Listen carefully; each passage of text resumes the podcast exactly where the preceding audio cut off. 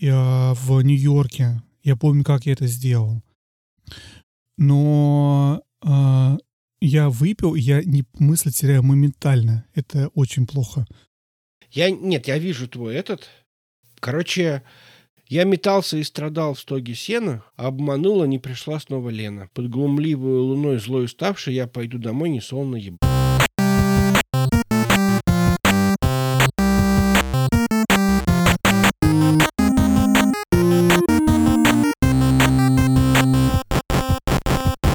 Всем привет, это Женя и Вадим и 65-й выпуск подкаста «Пора игры». 65 — это диагональ моего телевизора, Жень. А у тебя какая диагональ? У меня чуть поменьше, у меня 49. Но еще О. 65 — это пенсионный возраст, во-первых, на исторической родине авторов подкаста про игры. Так, И на текущей, текущей, да, в текущей стране тоже пенсионный возраст 65. Ты Так. готов к пенсии, Вадим? э, вопрос, который на самом деле меня смущает. Я чувствую, Женя, что я старею. Я чувствую, что я старый. И это ужасная мысль, которая идет мне покоя. Мне через всего один месяц исполняется 40 лет, и почему-то, вот подходя к этому возрасту, у меня начинается, наверное, вот этот вот э, кризис. Мандраж, мандраж. кризис начинается. Я начинаю чувствовать себя на вот, вот это вот, знаешь, вот это у тебя идет вначале вверх график, а потом так немножечко он так э, становится флет, такой он прямой идет, а потом немножечко вниз и- идет. И я вот чувствую себя, как будто я вот, вот этот флет часть прохожу, и медленно вниз начинает загибаться у меня все. Вот. Я не совсем понял. Ну ладно, хорошо, что у тебя там начинает загибаться. Ну давай оставим это за пределами нашего подкаста. Как твои дела, Жень? Ну, пока не родила, все в порядке. Не, на самом деле все хорошо. А, У меня опять новая работа, так получилось. Не можешь остановиться-то, да? Не могу, прям понравилось. В этом году прям меняю работу одну за другой. Но суть в том, что э, опять получилось так, что пришлось как-то много и нудно работать, и мы с тобой черти сколько времени уже не разговаривали. И это так прям напрягает. Я уже... Давай скажем, что у нас начался новый сезон подкаста. То есть у нас был такой вынужденный отпуск. Вот мы отдыхали от подкастов, друг от друга. Ну нет, это, это неправда. Мы с тобой списывались ежедневно. Да мы Но, даже а, виделись между выпусками в кой И, веке. и да, и даже виделись. И я даже Вот, спал кстати- в твоей кроватке. П- э, Простите за интимную подробность. Ну, не Да, совсем потому в твоей кроватке, но в кроватке у тебя дома. Так что, на самом деле, да. Ну, я соглашусь с тобой, да. На самом вы просто огромный бы перерыв мы сделали. Но я, я, кстати, считал, что я виноват. Потому что у меня что-то одно, другое, третье. Я никак не мог собраться. Мы с тобой собирались записаться, по-моему, две недели назад. Я не смог, потому что всякие какие-то обстоятельства дома происходили. Все нормально, просто у нас няня заболела, и некому сидеть с ребенком, и надо было сидеть с ребенком по воде. В общем, короче, неважно. Long story short, что наконец-то мы смогли преодолеть все эти вещи и вернуться в новый сезон подкаста про игры с Женей Да. и Вадимом. Тем более у нас как бы blameless culture. Потому что это очень важно. Мы вообще Чё сейчас, да. Blameless culture. Blameless. Я думаю, BLM-less culture. Я немного удивился. Нет. нет. Blameless, хорошо. Blameless, Blameless. culture. Мгм. Немножко другое. Жень, что мы сегодня обсуждаем? А, Мы сегодня хотели поговорить про коллекционирование игр. Ну, потому что происходило некоторое количество событий в мире, и отчасти западный западная тусовка игровая по этому поводу немножко гудела. А что привело к этому? Привело это к этому а, знаменательное событие. Произошел аукцион, на котором картридж с Супер Марио, да, или с чем там еще? Короче, какой-то силдовый картридж а, для NES продали аж за миллион долларов. Не больше, я путаю, может, что-то. Мне кажется, больше. Ну, там даже больше миллиона долларов, но, в общем, неважно, да, то есть это был картридж, проданный больше, чем за миллион долларов. И через некоторое время а, один из, как это правильно его назвать, ютуберов, стримеров, относительно известный спидранер, опубликовал Расследование. расследование, да, буквально пытаясь рассказать, что стояло за этой исторической продажи, пытаясь найти, ну не то чтобы виноватых, но раскрыть, условно говоря, картельную схему. Два миллиона, Женя, я посмотрю сейчас, это стоило. То есть, по-моему, миллион шестьсот был рекорд предыдущий в прошлом году, если память не изменяет, а в этом году очень побили все рекорды, когда картридж продал за 2 миллиона долларов. Ну давай, вернемся назад к Карл Джобсту. Я очень постараюсь максимально кратко просто рассказать всю историю. Там история в том, что он видео 40, по-моему, идет, но очень подробно изучает вопрос ценообразования. Он изучает вопрос коллекционирования, почему цены на какие-то вещи растут и как люди на этом зарабатывают. И про что он говорит, что на самом деле каждый раз, когда картридж продается за какие-то огромные деньги, есть несколько участников процесса, которые на этом могут заработать. А именно заработают на этом два типа организаций или две организации. Первая — это uh, grazing companies. Grazing — это те компании, которые, грубо говоря, принимают, тебе смотрят твой продукт и ставят ему оценку. И это существует абсолютно в отрыве от мира видеоигр, то есть, не знаю, монеты грейдит, картины, то есть это, грубо тот, кто говорит, насколько это, этот продукт э, соответствует, uh, как правильно сказать, аутентичен, или он в случае, если это про видеоигры, насколько уже сохранился. Уровень, там, качество упаковки, качество это, качество того. Особенно, когда мы говорим про старые вещи, которым 30-40 лет, да, то есть кто-то должен сказать, иметь экспертное мнение, иметь экспертов в своем составе, ну, какая-то компания, да, которая может за какую-то сумму тебе сказать, что твой продукт уровня А, 3 плюса, или он уровня там F. Ну, то есть, грубо говоря, они ставят какие-то, какое-то количество баллов, там 10, 9, 2 балла. 100. 100, 10 из 10. По-моему, десятибальная система у, у а, грейзинг компаний, в том числе у Вата, uh-huh. Вата Грейзинг компании, которая вообще-то на самом деле сейчас очень известна и которая стала участником этого скандала. Вата Грейзинг — одна из немногих компаний, которая, в общем-то, оценивает э, картриджи и диски, и игры. Я про них много думал, я собирался у них тоже заказать что-нибудь себе погрейзить из того, что у меня есть. Ну и для того, даже не для того, чтобы, в общем-то, узнать цену или как бы оценить качество, а потому что они еще упаковывают свои какие-то крутые вот эти коробочки, в которых это все может потом храниться. И потом классно было бы взять что-то, что я возможно, собираюсь продать в будущем, да, и отправить его, в общем-то, в автогрейдинг, чтобы они мне за какую-то небольшую плату посмотрели и засунули в коробку, отправили назад, чтобы я потом дальше хранил это, в общем-то, в музейном виде, так, чтобы через 20, 30, 40, 50 лет мы потомки могли продать это. Жень, пока мы на самом деле, давай сделаем маленький-маленький шаг в сторону, мы уйдем от вопроса э, ватогрейдинга и все этого скандала, который произошел не так давно. Угу. Я хочу сделать вот прям маленький шаг про то, что игры для нас для большинства из нас, э, игроков, для нас с тобой, для, я думаю, для большинства людей, кто слушает подкаст, это, в общем-то, сам вот этот опыт, это experience, да, то есть ты запускаешь игру, ты играешь, получаешь удовольствие.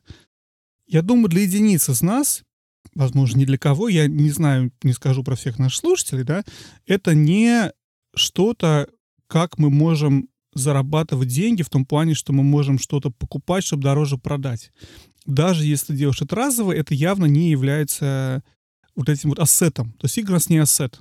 Я думаю, опять же, то есть, может быть, что-то ты там держишь у себя в запакованном виде, какой-то картридж или не запакованным, потому что ты рассчитываешь продать его дороже, но я думаю, что для нас с тобой и для окружающих нас людей мы потребители этого контента. Мы не видим в этих играх источник заработка. Ну, вот, вот такой вот, да, вот личный для себя. В глобальном смысле слова «да». И, и в этот скандал, вот это произошедшее, да, все это интересно, потому что тут речь идет про людей, которые все это делают, и грейдинг — это часть этого процесса, которые, которым совершенно чихать и класть на эти игры. Им совершенно не важно, что внутри, да? Это просто инвестиция. Ну, я не хочу говорить э, про то, что они вот такие, потому что это очень сложный вопрос, насколько ты действительно любишь видеоигры и насколько ты действительно хочешь э, их оценивать вот в этом вопросе. Э, я немножко хочу э, поднять это знамя, что произошло. Там на самом деле он расследует несколько другие аспекты. В общем, он пытается доказать, вот этот э, товарищ, что э, грейдинг-компания, аукционный дом и покупатель, в принципе, связаны. И что вот эта вот цена в 2 миллиона долларов, она, по сути, надута. Да, я к этому веду. Есть грейдинг-компания, я перебиваю тебя. Грейдинг-компания заинтересована в том, чтобы погрейдить, ну, скажем так, она получает процент с продажи. Поэтому если грейдинг-компания ставите 10 из 10, она получит больше в конечном итоге, чем она получит, с, с, если это 3 из 10, ну, уч, качество, да. Второй момент — это аукционный дом, который продает. Я, собственно, веду к тому, что ты говоришь, да, просто пытаюсь объяснить участников. И аукционный дом тоже получает процент с того, что он продает вот этот, эту картину, эту монету, этот, этот картридж. То есть им, опять же, все что продавать. И тут третий момент, собственно, покупатель. И для покупателя, смотри, идея в том, что покупатель этого картриджа, как и покупатели предыдущих картриджей, которые продавали за эти миллионные суммы, то, что он как раз расследует, что, во-первых, они все связаны, о том, что там какие-то одни и те же люди, что человек, который э, владеет или один там с основателей Ивата Грейзинга, один из основателей аукционного дома, кто продает эти картриджи, это человек, который, кроме всего прочего, еще и был замешан в скандале в 80-х годах по продаже монет. Они то же самое проводили акцию тогда с монетами, когда они искусственно завышали их стоимость, чтобы потом, в общем, выгоднее их продать и получить выше процент с. То есть, короче, Джобс рассказывает про, про всю вот эту вот, вот схему, как цена образ... появляется вообще, да как она работает. Про то, что ты берешь, берешь один товар, и каждый год ты продаешь его дороже. Сам себе, возможно, да? То есть ты продаешь его, и в голове понимание того, сколько стоит товар X, меняется. И все больше и больше людей подключается, которые хотят этот товар купить, чтобы потом продать еще дороже. Ты видишь, как растет цена, и ты готов уже Super Mario картридж купить за 200 тысяч, чтобы потом продать за 2 миллиона. Хотя его цена не 200 тысяч ни разу. Но чтобы продать его за 200 тысяч, тебе нужно, чтобы кто-то купил за 2 миллиона. Чтобы это был большой очень в прессе ажиотаж, чтобы это все обсуждали. Чтобы стало известно, что игры сейчас это то же самое, что картины, монеты и другие коллекционные вещи. Вот эти вот запечатанные комиксы, да, он там комиксы приводит пример да, про то, да, что комиксы. там комиксы та же самая была ситуация. Они компания сама у себя перепокупала комиксы запечатанные все дороже и дороже. Там какой-то был тоже связан с махинацией. Что потом в итоге, грубо говоря, увеличивает их стоимость. И так это работает. И одна из вещей, которая там тоже раскрывает, что, в общем-то, люди, которые покупают эти картриджи, это не люди, это компании, в которые, в которых состоят, условно говоря, ну не акционеры, а дольщики, и ты можешь вписаться и купить одну восемьсотую стоимость этого картриджа не ради любви к картриджам, к искусству, к Супер Марио, к индустрии, а ради того, чтобы как бы с расчетом, что через два года его цена еще вырастет, угу. и ты его продашь не за 2 миллиона, а за 4 миллиона, и, в общем, у тебя твое вложение окупится в два раза. И, собственно, вот это превращение, во-первых, игрового, вот этого нашего игрового гиковского, понимаешь, такого вот чего-то, что раньше было интересно только э, очень ограниченному кругу людей, превращение это в вот в этот элемент инвестиции и обогащения, то первое, что как бы очень задевает многих э, людей, которые коллекционируют игры и которые увлекаются индустрией. Но второе, и самое главное, что это чисто махинация из того, что он скрыл про всех этих людей, что одни и те же люди участвуют во всем этом, и что это уже продолжение скандала с монетами, который был, и в, про монеты был суд, и чувака, чувака запретили заниматься какой-то такой деятельностью, и теперь он занимается чем-то другим, и как бы получается, что, в общем, как-то вот, вот так все. В общем, суть скандала очень в расследовании в этом. Я подозреваю, что это бизнес, который существует в такой серой зоне, и он, видимо, проходит через как бы года. В принципе, наверное, я не знаю, хорошо это или плохо, это какой-то очень стр- странный вопрос на предмет того, что хорошо это или плохо. Ну, как бы таков мир просто внезапно мир видеоигр, который был, безусловно, тоже подвержен вот этому состоянию коллекционирования, внезапно столкнулся с... С большими дяденьками. Да, большими дядьками и жестоким миром капитализма. Отчасти, конечно, тут надо немножко ввести вот такой теории, а, потому что я много вот смотрел про то, что вот есть такое понятие, как коллекционирование, да? То есть что такое коллекционирование? Это когда у тебя некая, некий объект начинает стоить дороже своей реальной стоимости. Но если мы возьмем монету, да, то есть вроде бы она монета там в 25 центов, но она почему-то стоит не 25 центов, а, условно говоря, 250 долларов. Почему? Потому что на ней сделана какая-то там небольшая ошибка, или там это, этой монеты было выпущено всего тысячи экземпляров, из которых 900 ходят где-то там, и вот 100 известных, например. И они каким-то образом уникальные, и это очень интересно. Это понятие, я не смог это перевести на русский язык, хотя я очень пытался. Называется это perceived value, mm-hmm. то есть э, ценность, которая, которая, которую мы оцениваем. То есть та ценность, которую этот объект представляет для нас. Не объективная стоимость этого объекта, а именно... Субъективную. Да, субъективная такая стоимость э, какого-то объекта.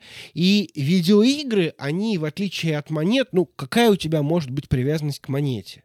Ну, вот реально, то есть это просто монета, которая, ну, в ней ничего особенного нет. Ну, может быть, есть какие-то странные монеты, к которым ты можешь привязываться, но это очень странно. То есть я ну, вот могу... Ну, ну, смотри, Жень, я на самом деле тоже, как ты читал на эту тему, про то, почему люди коллекционируют. И не в разрезе ценообразования, да, и perceived value, а в разрезе того, почему люди это делают.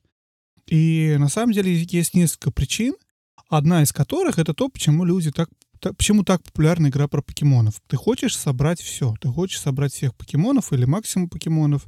И то же самое. Ты хочешь собрать все монеты, которые соответствуют определенному чему-то. Или максимум монет, или сколько можешь.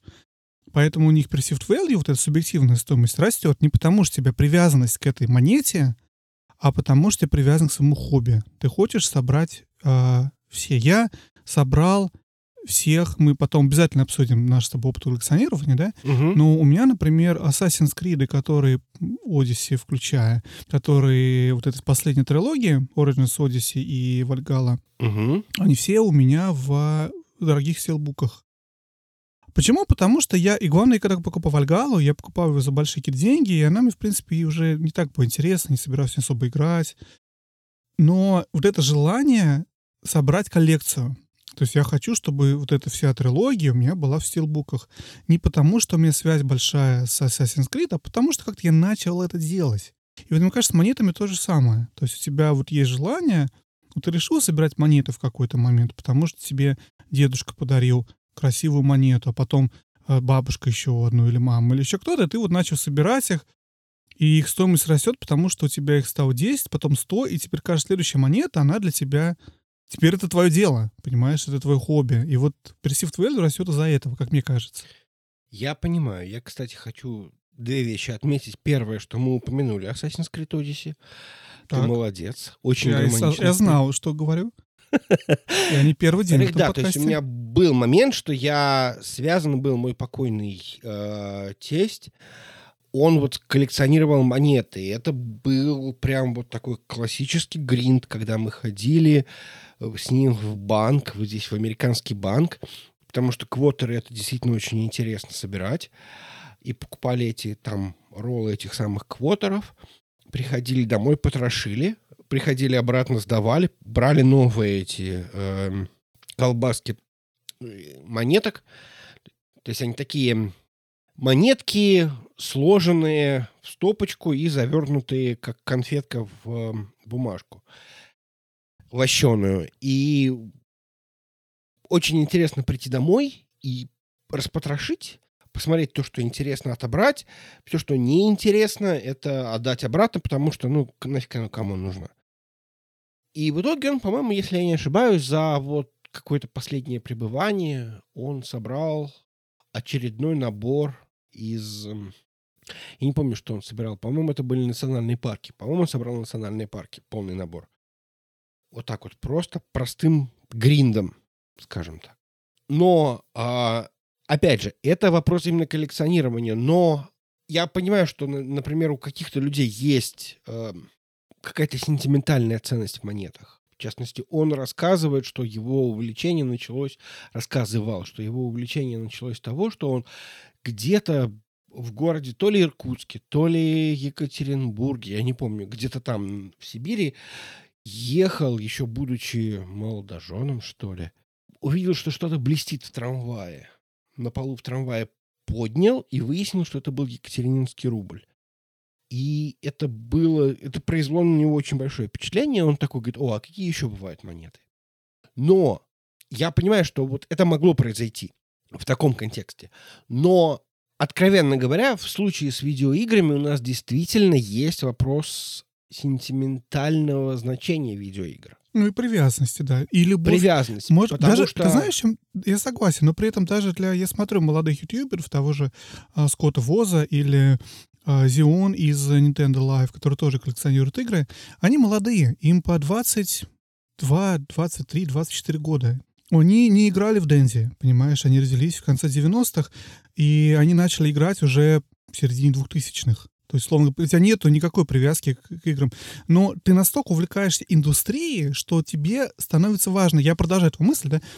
Становится важно и интересно. А, окей, а какие были еще Марио, да? Супер Марио Galaxy, вышедшим в 2011 году, когда она вышла.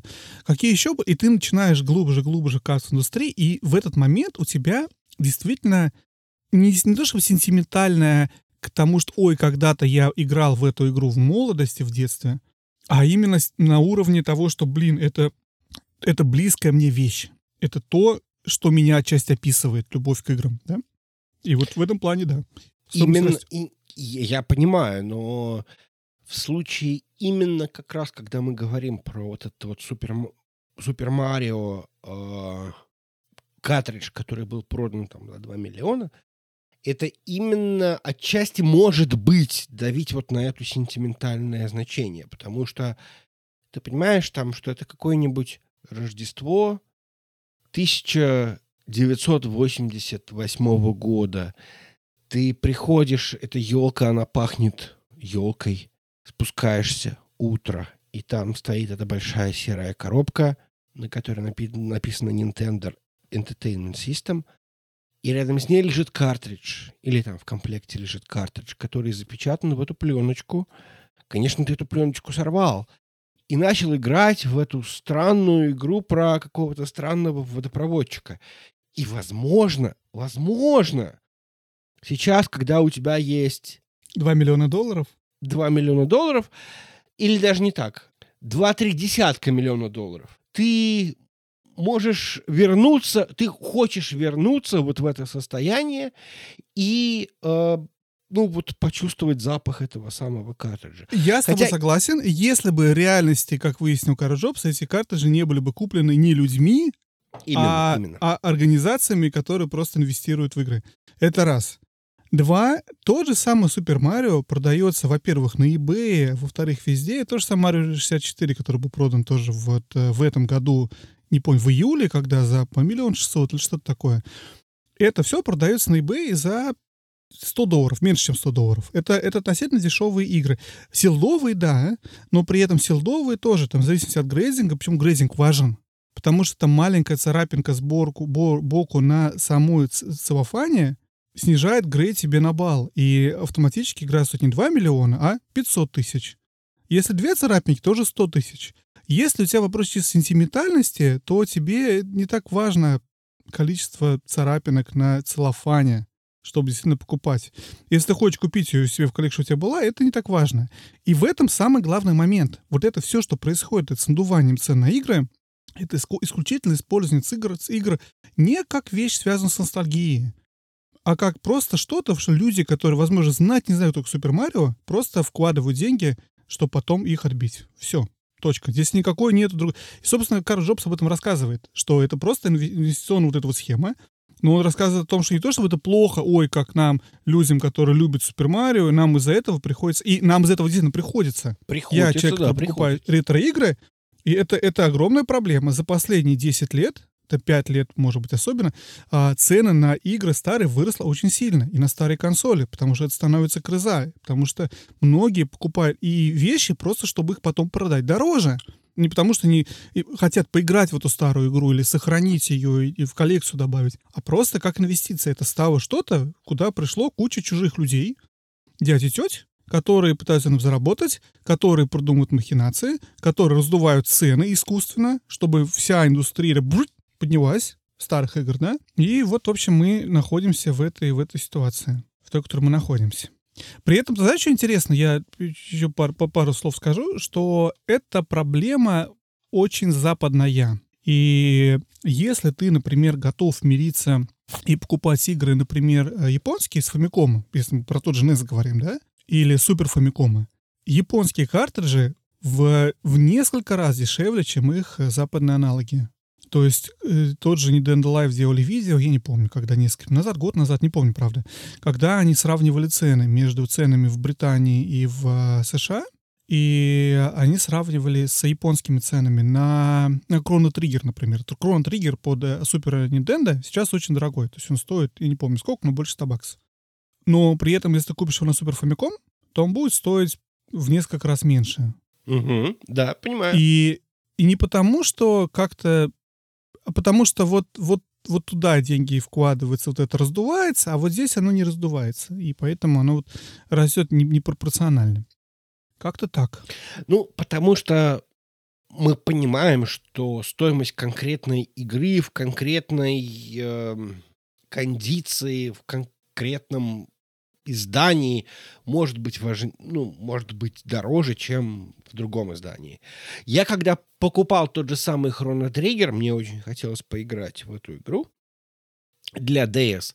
Она очень, она достаточно дорого стоила для, э, точнее не так, версия для американского рынка, американская версия для, ну, для DS стоила раза в 3-4 дороже, чем японская. И я купил японскую версию, которую мне прислали из Японии. Она была такая же комплектная и такая прекрасная. И это была та же самая игра. Как мы знаем, на DS не было Реген Лока. Это вот в 3DS появилось. А на DS не было Реген Лока. Это была та же самая игра, в которой можно было включить английский язык. И это была было то же самое. Но это стоило 15 долларов вместо 50 или там 60 долларов. Потому что Trigger это действительно культовая игра, и любители Trigger, они везде. Ну, опять же, спорный вопрос. Я могу с тобой согласиться, это потому что, ага, кому-то важно м- получить эту игру в том виде, в котором она была вот когда-то в детстве вью парьевкой. Но то, что я вижу в интернете, по крайней мере, те, тех людей, которые я смотрю, что в реальности это тем, кому эта игра была важна Тарапарьевка, они уже переболели этим, и мало кто из них играми сейчас интересуется, понимаешь? А среди молодых неров это действительно... А, э, не так. А среди коллекционеров опытных а эта игра уже у всех есть. Она куплена была еще 10, 15, 20 лет назад. 20 лет назад, наверное, плохой пример, потому что она была выпущена 20 лет назад с небольшим. Но неважно, была куплена давно. И у коллекционеров со стажем нет задачи купить Trigger. Поэтому нет вопросов, какой у них perceived value у этой игры. То есть эта игра дорогая для тех, кто в нее никогда не играл и кто это тогда не испытывал. Она дорогая для вот, это, вот этих молодых людей, которые еще пока ее не купили, хотят ее попробовать, поиграть или добавить в коллекцию как классическую игру. Которую, опять же, если хочешь поиграть, ты можешь поиграть и на эмуляторе, и на том, и на сём. Там 500 вариантов есть, как поиграть, если задача именно поиграть. А вот именно чтобы добавить себе в коллекцию, грубо говоря, страдают, и которым она как раз, скорее всего, ностальгически не важна. И это происходит, потому что, грубо говоря, просто растут цены на, на, на, на весь этот, во всем этом рынке просто растут цены на старые вещи. Во многом, потому что просто очень много перепродаж. Та же проблема, что и у нас, например, с возможностью достать консоли современные PS5 Xbox или, а, не знаю, Switch OLED — НП, это все тоже, ну и коллекционная версия игры, да, то есть это все это покупается, потом продается на eBay в пять раз дороже. Не людьми, которые любят игры, а Мне людьми, кажется, которые умеют зарабатывать Я хочу деньги. тебя остановить. Это очень странное сравнение PS5 и вот этих старые консоли, потому что PS5 будут производить до тех пор, пока ее будут покупать. Я, я понимаю, я говорю исключительно про использование вот этого всего как средство обогащения без общей заинтересованности в самом продукте ты покупаешь PS5, ты скальпер, чтобы продать в дорожные бои. Ну ты да. даже не знаешь, что да. это. И я грешен. Я несколько раз покупал вещи, ну не чтобы продавать, а так получилось, что я их продавал. Один раз я купил вещи, чтобы продать. Ну, не совсем. Ну, ну близко к этому.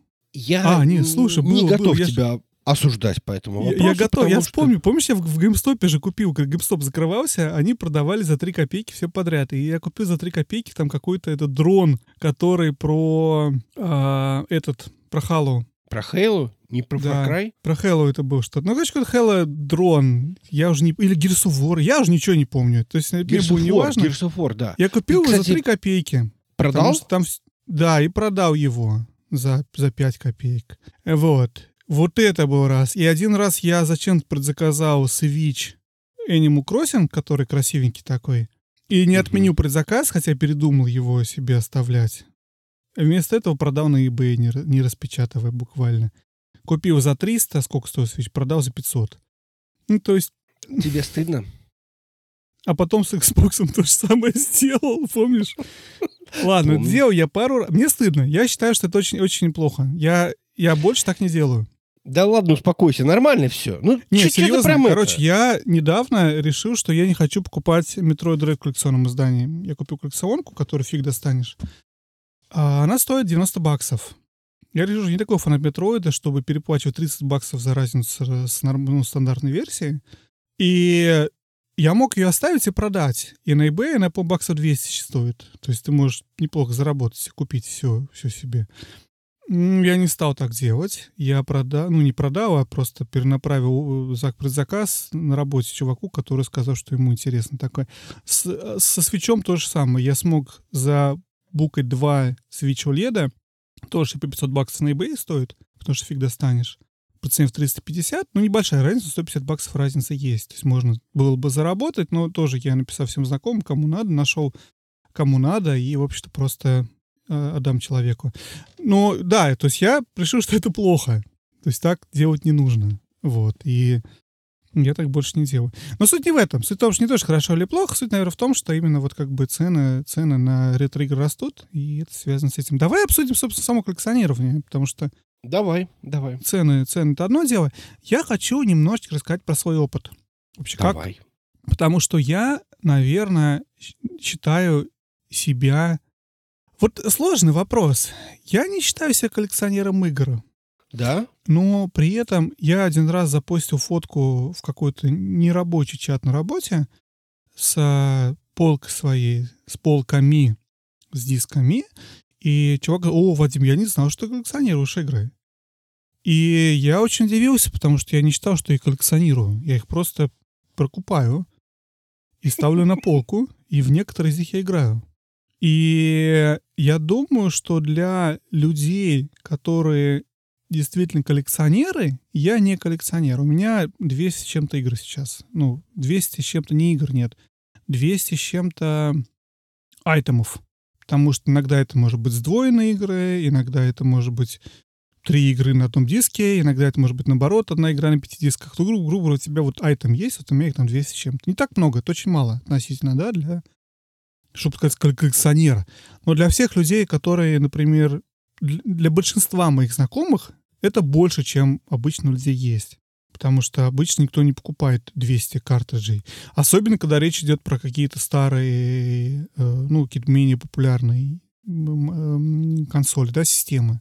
То есть, например, я покупаю игры на PSP, на Wii, на DS. Я вот недавно купил сколько-то игр продолжаю покупать. Ну, в этом плане, наверное, коллекционер. А ты считаешь себя коллекционером, Жень?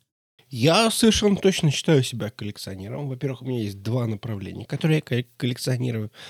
Как известно, я несколько лет назад решил коллекционировать по картриджу на платформу. Причем даже не обязательно иметь платформу. И это была абсолютно нерациональная покупка, как бы, чтобы вы понимали.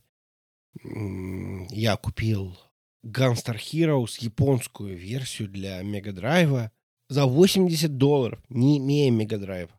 То есть мне даже этот картридж установить некуда. То есть это просто вот как бы нечто, что я хочу иметь на полке, что я могу взять в руки, потрогать и я не знаю, это какое-то сентиментальное, сентиментальное э, реально вот, вот тот самый perceived value, потому что игра сама по себе, ну, 80, 80 долларов за игру, это, в общем-то, ну, это дорого, наверное, да, ну, потому что, в принципе, 80 долларов это, за новую игру это, ну, даже дороже, чем новая игра сейчас. Но это не Супер Марио, который стоит там тысячи долларов, да? Или там не Earthbound.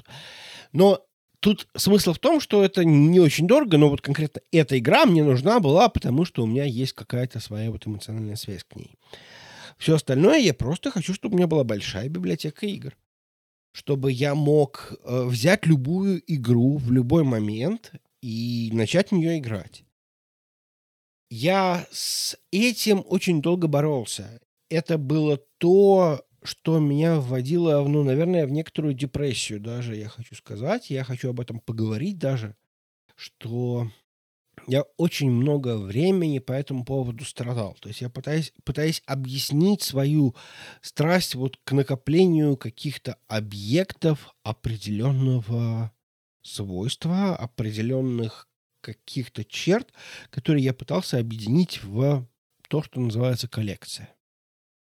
А, первый раз я почувствовал себя коллекционером. У меня есть странная коллекция. Дело в том, что когда я покупаю машину, я пытаюсь купить машинку коллекционную, металлическую, в масштабе 1 к 43, вот именно этой же самой машины чтобы когда я ее продал, когда я от нее избавился, когда я от нее, не знаю,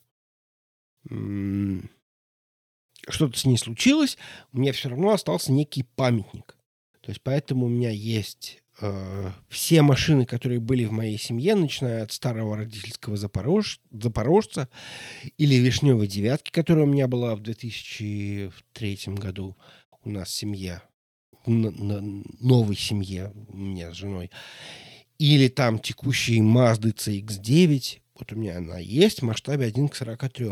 Кстати, стоило тоже бешеных денег, стоит тоже порядка 90 долларов. Заказывал из Японии. И очень было обидно, когда полка с этими машинками, где они стояли, упала и повредила. Я потом подклеивал ее, там стекло выбило. По-моему, какое-то зеркало заднего вида повредилось. То есть это было прям реально очень обидно. То есть вот коллекция, которую я накапливаю. Но это было несколько тоскливо на предмет того, что Ой, ну я не так часто покупаю машину, и, собственно, вот последняя вот, вот Mazda CX-9, это была последняя машина, которую я купил в 2015 году, и вот надо бы сейчас как, как бы поменять машину, но это уже вот просто вот дозрело, и, в принципе, это не та коллекция, которая прям вот часто обновляется, то, зачем приходится охотиться. Поэтому в какой-то момент времени я начал собирать игры. И я спокойно к этому отношусь. То есть я сначала страдал, я очень страдал, потому что мне очень хотелось, точнее не так. Я купил игру, надо же ее пройти, надо же ее всячески пройти, надо же ее всячески эм, освоить, прежде чем покупать другую. И меня это очень смущало, потому что я хотел накапливать игры определенного свойства, ну, будем говорить там, PlayStation 4 или там Xbox или, э, не знаю, Nintendo Switch. Мне нравится накапливать игры под какую-то там платформу, потому что оно соответствует моему представлению о прекрасном. Не всегда это соответствует тому, что просто вот, ну, все подряд. Не, ну понятное дело, что если игру дают бесплатно в Epic Game Store каждый четверг, то надо забрать. Но это уже очень условный момент, который...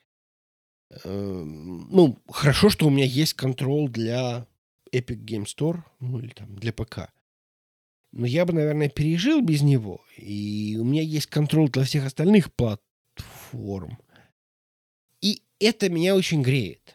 Потому что если мне вот сегодня захочется поиграть в конкретную игру, ну, пусть это будет, я не знаю, баннер сага для ПК, то я в один клик могу поставить эту игру и, ну, поиграть в нее.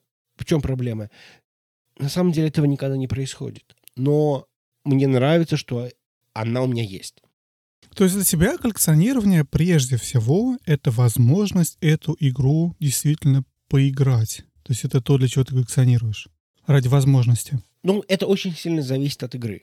Я открыл для себя цифровое коллекционирование где-то года полтора-два назад и очень аккуратен с этим, потому что, конечно, цифровое коллекционирование, ну, ну, ну, ну глупо, это просто иконка. Это если ты ее поставил, а если не поставил, то иконки нет. Ну, это может быть иконка в Стиме.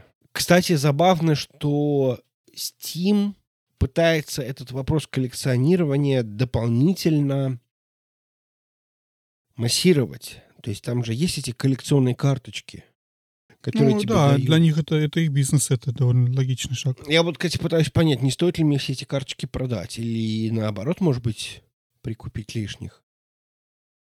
А, потому что есть люди, которые коллекционируют именно конкретно карточки в Стиме. Интересно. Но неудивительно. Ну, слушай, тут сложный момент. Дело в том, что невозможно купить все игры в Стиме. А вот все карточки в Стиме, или там очень большое количество карточек в Стиме, купить гораздо проще. Потому что, ну, ты же понимаешь, да? Да, я хочу немного рассказать, если не против, про, в общем-то, коллекционеров, про которых я знаю, и про коллекционирование, и про то, что люди коллекционируют, и про что коллекционирую я. Вот у меня нету... Во-первых, я никогда не покупаю игры под платформы, которых у меня нету. За одним исключением. У меня есть несколько игр для PS3, потому что когда-то у меня была PS3, и была возможность несколько раз купить игры для PS3 относительно дешево, и я это сделал, плюс у меня какие-то игры остались. И, в общем, короче, как-то PS3 у меня есть, ну, там, мне штук 5 игр, то есть не больше, наверное. Единственная платформа, которой у меня нет, под которыми есть игры. Я никогда не покупаю, даже если у меня есть очень, очень близкие какие-то теплые чувства к каким-то картриджам, и я прихожу когда в ретро-магазины, я пускаю слюзы, слюни на некоторые картриджи, с, например, с той же которые я играл в детстве. Я смотрю на них, и это та же картинка, это тот же картридж, у меня здесь в основном в, вокруг Бостона, по-моему, есть пять ретро-сторов, то есть крупный город, поэтому понятно, что это довольно развито. А, пять ретро-сторов, может быть, шесть, я еще пытаюсь вспомнить, сколько точно. Но в большинстве из них нету картриджей от э, Famicom, от э, японской версии Denzi, да, от э, Super Famicom. То есть в основном это американский NES, Super NES. Но есть один стор, в котором очень много игр от Famicom. Они выглядят один в один, как выглядели картриджи от Denzi, цветные, прямоугольные. Я прихожу туда, я вижу эти картриджи, я вижу этого условного чипа Дейла, который, знаю, у тебя же не есть. Я пускаю слюну, я не покупаю, потому что я не покупаю игры на платформы, которые у меня нет.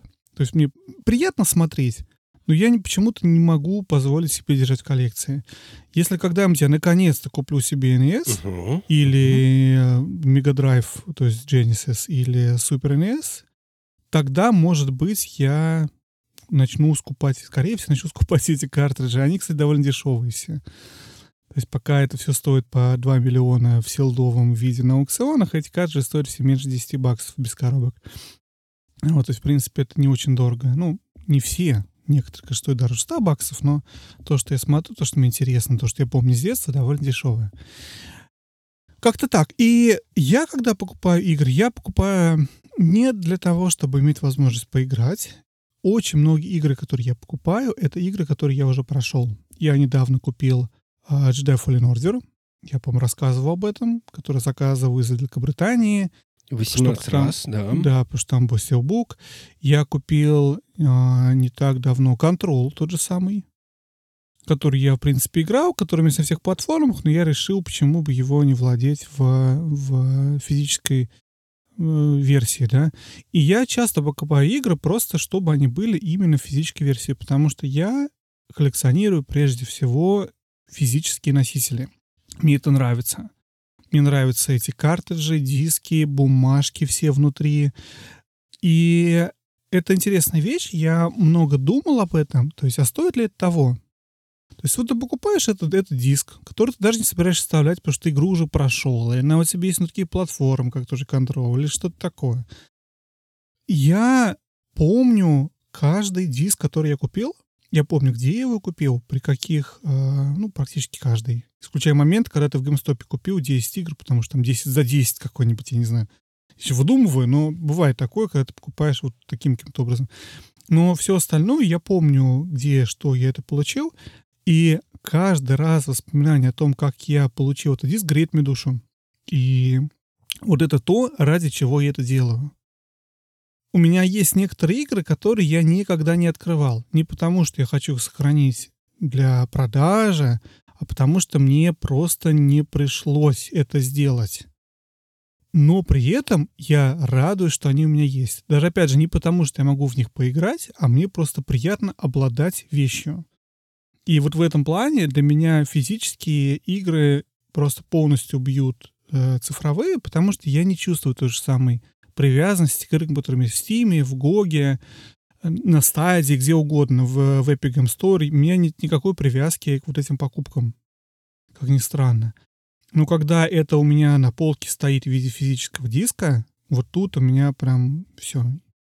И тут опять же важный момент, смотри, ты в принципе можешь действительно покупать игры блоками на eBay, продаются, там большой лот за 100 баксов, ты можешь купить там кучу игр. И в принципе получается, что это относительно дешево, если переводишь на реальную стоимость. Это супер дешево. Но это, во-первых, убирает весь фан, и это убирает вот это, то ощущение. То есть, получается, ты покупаешь эти вещи, но привязанность у тебя к этому нет. Как-то так. Вот, вот это то, как я это вижу. Я готов еще рассказывать про коллекционирование, но я хочу дать тебе возможность сказать, что ты думаешь. Я тебя понимаю, да, то есть, ну, то есть, у меня единственная проблема, связанная с тем, что я понимаю, что если мне захочется поиграть в этого условного Чипа Дейла, то это будет игра либо на эмуляторе, либо это, может быть, будет игра в какую-то, может быть, не знаю, ремейк. То есть возможность поиграть в эту игру является весьма и весьма вторичной. То есть поэтому я хочу картридж, потому что он напоминает мне, ну, я не знаю, детство или что-то в этом духе. Или эм, вообще у меня все это началось с того, что я смотрел, я не помню, какое-то из видео Паши Киномана, где он сравнивал, по-моему, NES и э, Дэнди. Или, может быть, это даже было то, то самое проклятие э, серого слоненка. Я, кстати, перебью тебя. Перебей. Позавчера меня ударило в голову моча, простите, я решил узнать, как у Пашки Киномана дела. Я загуглил, он жив-здоров, снимает видео. Все, продолжай. А ты, то есть ты на него не подписан на YouTube? Нет, Окей. нет. Э, стыдно, стыд, стыдно, Вадим. Нет, потому что я прекрасно знал, что он даже недавно праздновал э, активно десятилетие выхода этого самого проклятия серого слоненка. Ну, я, я, я же не, не... У меня другая, по, другой повод, другая причина коллекционировать игры, поэтому я не чувствую связи с Пашкиноманом и с Дэнди играми, как ни странно. В, кстати, Heritage э, House, по-моему, называется, вспомнил, называется аукцион, где был, собственно, продан за 2 миллиона долларов этот Супер Марио. Мы еще вернемся к твоему рассказу, как ты начал коллекционировать. Они, у них есть статья на сайте, почему люди коллекционируют. И они говорят, что все-таки у всех очень разные причины. У кого действительно это ностальгия, у кого-то желание собрать, у кого-то теплые чувства. Вот, и у нас здесь с тобой, наверное, немного разное, потому что ты хочешь Чипа Дейла и Гангстер Хиру, потому что это что-то связывает тебя с детством, а я хочу эти игры, потому что, я не знаю, потому что мне нравится обладать этими вещами. Мне нравится обладать контролем на диске игрой, которые не то, что какие-то есть супер чувства. Потому что... Но при этом я не пытаюсь собрать все, понимаешь? Это две разные коллекции. Это две разные... Вот у ну, меня я быть. совершенно точно знаю, что это совершенно две разные коллекции, которые отчасти могут, быть, могут пересекаться, но мне нравится собирать игры под текущие платформы, под платформы, на которые я сейчас могу поиграть, на которых я могу сейчас поиграть. И в данном случае это, по сути, только PlayStation 4, PlayStation 5. Э, Все остальное, по большей части, не существует, потому что игры под Xbox все интересные и уникальные игры под Xbox находятся э, в Game Pass. То есть отчасти Microsoft как-то немножко сама уничтожила вопрос коллекционирования под э, их платформу. У меня реально очень мало игр под э, Xbox и те, которые есть, являются, по сути, некоторым недоразумением. А я вот купил как раз Control под Xbox две недели назад. Ну, ты молодец, он даже в Game Pass е. Хотя есть. он есть в Game Pass е, да, я знаю. Ну, вот я Понимаю. захотел обладать его, им. Хорошо, я не против обладания, да, то есть, но это именно какой-то такой момент из серии вот я хочу иметь некую библиотеку. Я эту Мгм. библиотеку не собираюсь куда-то там продавать или эм, как можно больше игр пройти. Я просто хочу, чтобы они были в библиотеке. В некоторых случаях физическая копия, в некоторых случаях э, цифровая копия это нормально, потому что зависит от игры. Потому что я уже, например, пару недель хожу с желанием начать играть в Kena and the Bridge of Spirits. Но я понимаю, что мне эта игра нужна в физическом физической копии. Как раз предзаказы начались два дня назад ровно. Я не стал брать, жду, жду скидок. Я решил, что... Не знаю, Даже почему не. взял. Я тоже не знаю, почему не взял, но потому что если бы мне какой-нибудь Best Buy предложил, скажем, Steelbook, то я бы, наверное, ну, взял. сто- Тут сто процентов, да, да, та же фигня. Но это у меня стилбуком вообще отдельная песня. Я посел в какой-то момент на стилбуке и начал этим делом загоняться. Никогда раньше не понимал, почему это происходит, но решил, что, блин, стилбуки — это классно. И я стал иногда покупать стилбуки сами по себе без игры. И я помню один раз мы ехали, мы были, по-моему, в Канаде, проводили отпуск. И по дороге из Канады мы остановились пообедать где-то в каком-то маленьком моле в Заколустье. В этом маленьком моле Захолустье был магазин ретро-игр, в котором продавались всякие, разумеется, ретро-игры, в том числе продавались за 3 копейки стилбуки какие-то. Я купил там какие-то стилбуки для игр, которые у меня уже были. И, в общем-то, это такая вещь. Когда игра тебе нравится, опять же, очень приятно обладать даже не простой версией, а вот такой вот в красивой, железной, стильной коробочке.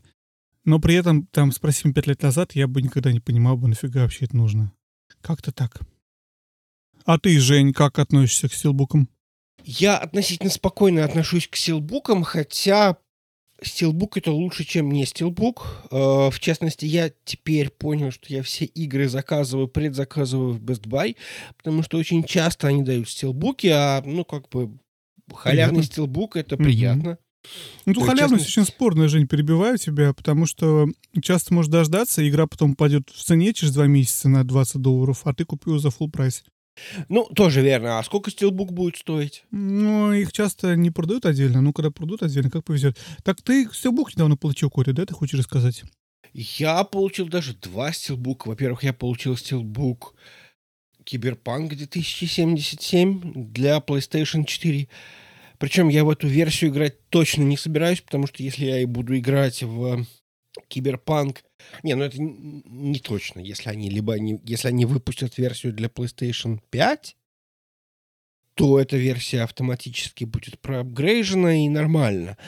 Но в любом случае я планировал играть на ПК, и для ПК версия куплена.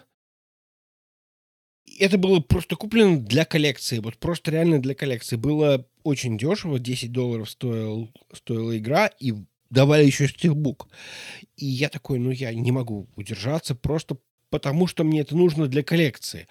Очень многие люди просто не понимают. То есть очень многие люди могут сказать, что как бы, ну ты же додик, ну у тебя же есть версия для э, ПК, и ты собираешься в нее играть, зачем тебе даже 10 долларов тратить?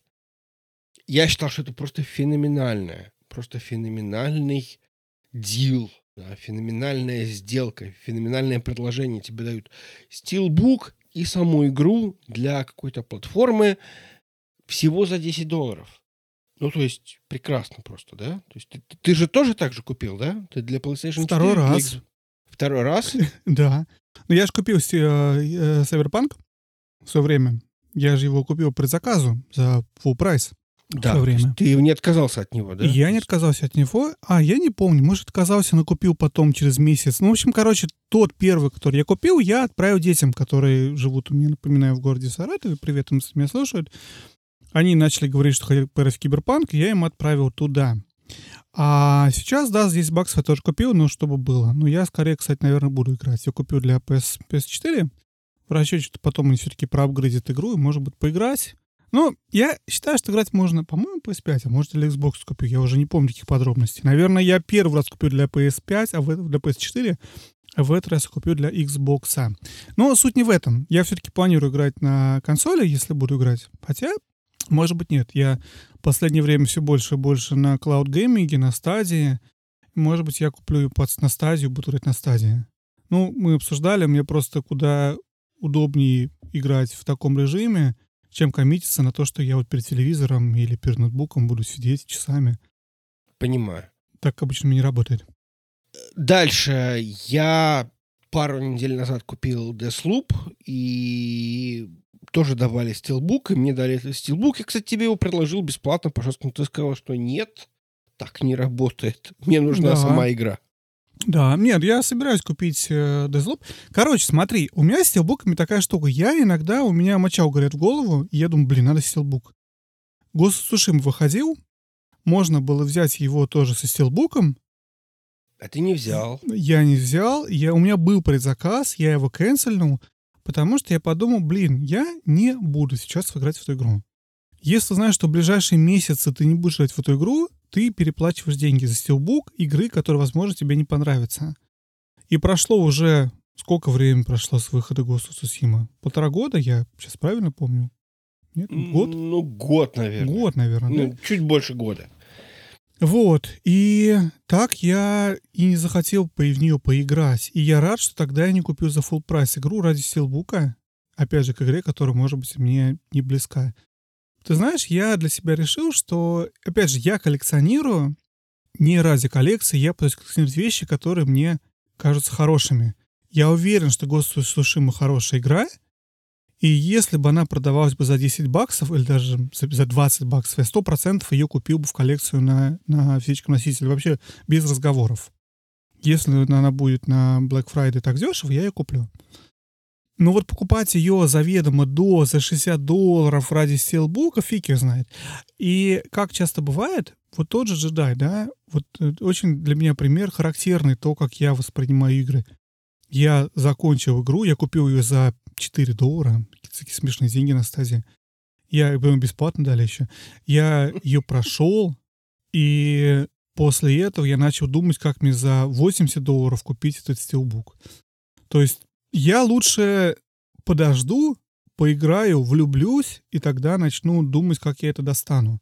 Чем я буду скупать все в стилбуках в надежде, что мне это понравится, понимаешь? Вот как-то такая у меня вот политика. Ну, это очень странная эмоциональная привязанность к каким-то конкретным играм. Ну, те, которые тебе нравятся. Но я не хочу покупать да, стилбуки да, игр, понимаю. которые мне не важны и не цены. GameStop часто продает. GameStop, короче, интересная тема. Я очень маленький, можешь расскажу? Прям маленький Расскажи. кусочек. У меня появились два стилбука. Один стилбук на Red Dead Redemption 2, а второй на Far Cry 5. Оба были куплены в один день в GameStop. Не, слушай, опять сейчас очередное, очередное постыдное признание сейчас будет. Постыдное, давай, давай, давай. Это Игры, подкаст, которые у меня, у меня уже были на тот момент. Я их купил в стилбуках. GameStop удивительный тем, что они принимают в... Ну, когда ты им приносишь игры, они их покупают у тебя независимо от того, какая у тебя коробка. Или без коробки вообще, цена будет одинаковая. Угу. И в продаже то же самое. Когда продают бэушные игры, коллекционное издание Far Cry 6, э, Far Cry 5 будет стоить столько же, сколько Far Cry 5 в бумажной коробке, в бумажном пакетике. То есть они в свое время приняли решение, и у них нигде не отслеживается, в какой коробке пришла игра потому что им важна сама игра, а не в то, в какой она упаковке. Это геймстоповская фишка. Очень странная. Ну, э, э, а, а потому что, когда они это делали, они не понимали, кому вообще нужны физические игры. Сейчас физические игры большей частью нужны коллекционерам. Ну, то есть люди, которые покупают их для того, чтобы обладать бумажкой внутри, понимаешь, и диском. Потому что весь мир давно перешел на цифровую дистрибьюцию. дистрибьюцию. Нафига себе покупать это в геймстопе, если ты можешь купить это в цифре, в том же Store с еще с большей скидкой, возможно. Ну, продать разве что не можешь. Но тоже мало кто этим заморачивается. Но суть не в этом. Суть в том, что, короче, GameStop продавал эти игры. В общем, как я пришел из GameStop, увидел их, что стоят несколько стилбуков. Сразу же купил. И на следующий день вернул. но без стилбуков. А, а в их... А в их Серьезно? То есть а ты вот так вот... ста- да, а в их коробочках, которые у меня были. Ну, в, в обычных. Все честно. И А ты прям вернул. Провернул, можно так было сказал, сделать. передумал. Спасибо. Хорошие игры, но что-то я не готов играть в Far Cry и в Red Dead Redemption 2. Пожалуйста. А ну, чё- я верну, так по м- крайней мере, Жень, не, без, не из коробок вообще. Я верну в оригинальных коробках, которые вот, э, вот ну, с играми шли в обычных пластиковых. Все честно. А что, так можно было, да? GameStop пофиг. Но это, конечно, некрасиво. Это нормально. Сделаю я так завтра? Нормально. Сделаю. Честно скажу, сделаю. Только что GameStop все равно. Я один раз пришел, у них стоит, я охотился за картриджем, за игрой Simpsons для Nintendo DS. У меня есть э, привязанность к этой игре, так получилось, я сам себе ее, разумеется, придумал. Я хочу купить на всех консолях, которые она выходила. Она выходила, по-моему, на 6 или 7 консолях. У меня она есть только для трех пока что. Я охочусь за остальными копиями, я посещаю все эти сторы, не могу никак нигде ничего найти даже примерно. Неважно, прихожу в GameStop, стоит коробка игры под Nintendo DS. Это такая редкость для GameStop, это, это трудно вообще представить. Понимаю, да. Стоит 3 копейки, на самом деле 13 долларов. Я говорю, куплю, а они не смогли картридж найти. Нету, говорит, картриджа у нас, сорян. Говорю, ладно, давайте хотя бы коробку. Мне просто дали бесплатную коробку, потому что, ну, как бы, она у них на учете, ее нет. Коробка есть, она им не нужна. Поэтому они просто мне ее дали. Я пошел в соседний GameStop и купил, и там сам картридж без коробки. Ну, неважно, это такая очень, на самом деле, Ох, американская, американская вещь, геймстопы, херстопы, но суть, наверное, в том, что вот для меня это важно. Я перестал покупать игры про коробки, да, без коробок. Есть очень мало платформ, на которые я могу купить игры без коробки. У меня есть Game Boy, Game Boy Color, Game Boy Advance. Это единственные консоли, на которые я покупаю игры без коробок, потому что коробки по них были бумажные, и их фиг купишь. Game, Game, Game Boy Advance хоть как-то можно купить.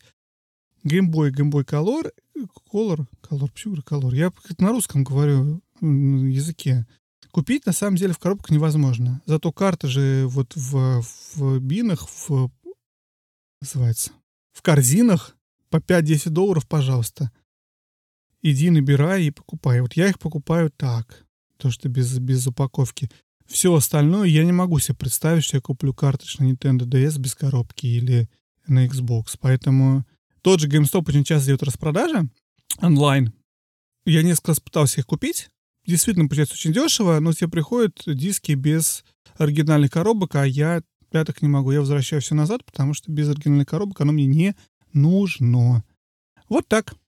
А ты как к коробкам относишься к обычным? у меня есть совершенно коллекционный э, вариант Скайрима.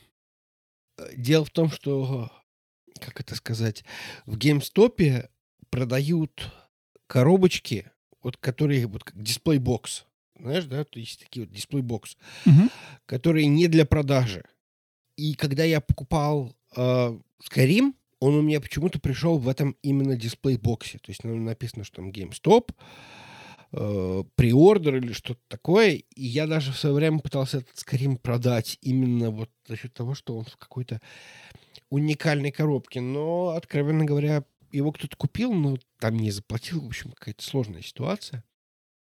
А, он у меня остался, я такой думаю, ну, ладно, пусть будет, пусть будет как есть именно. И в этом плане очень круто, что я вот смотрел э, видео Скотта Воза про коллекционирование. Прикинь, как я езжу на твоей лошадке. М? Вот. И он говорит, что его коллекционирование началось с того, что он решил, что он просто не будет продавать игру.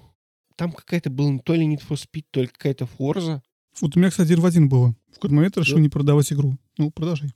Вот. И как бы с этого началась его начался его опыт коллекционирования. И, наверное, то же самое у меня отчасти, что я решил, что мне игра важна, вот, вот конкретно, что она у меня есть, хотя я в нее играть явно не буду. То есть я вот сейчас осматриваю свою полку с PlayStation там 4 картриджами, которые стоят как красиво корешками, и я понимаю, что я играть в них не буду. Вот просто в половину. А некоторые из них даже вот а, конкретно два диска просто не открыты. Просто силдовые стоят, потому что, ну, один я готов открыть, хотя нет, я не буду его открывать. Зачем оно? Он, он есть в плюсе, в PlayStation плюсе, это Until Dawn. Тоже забавно, я пришел в GameStop, и я купил Until Dawn бэушный, и мне почему-то дали его новый. Силдовый. Ты не стал спорить, я смотрю. Я не стал спорить.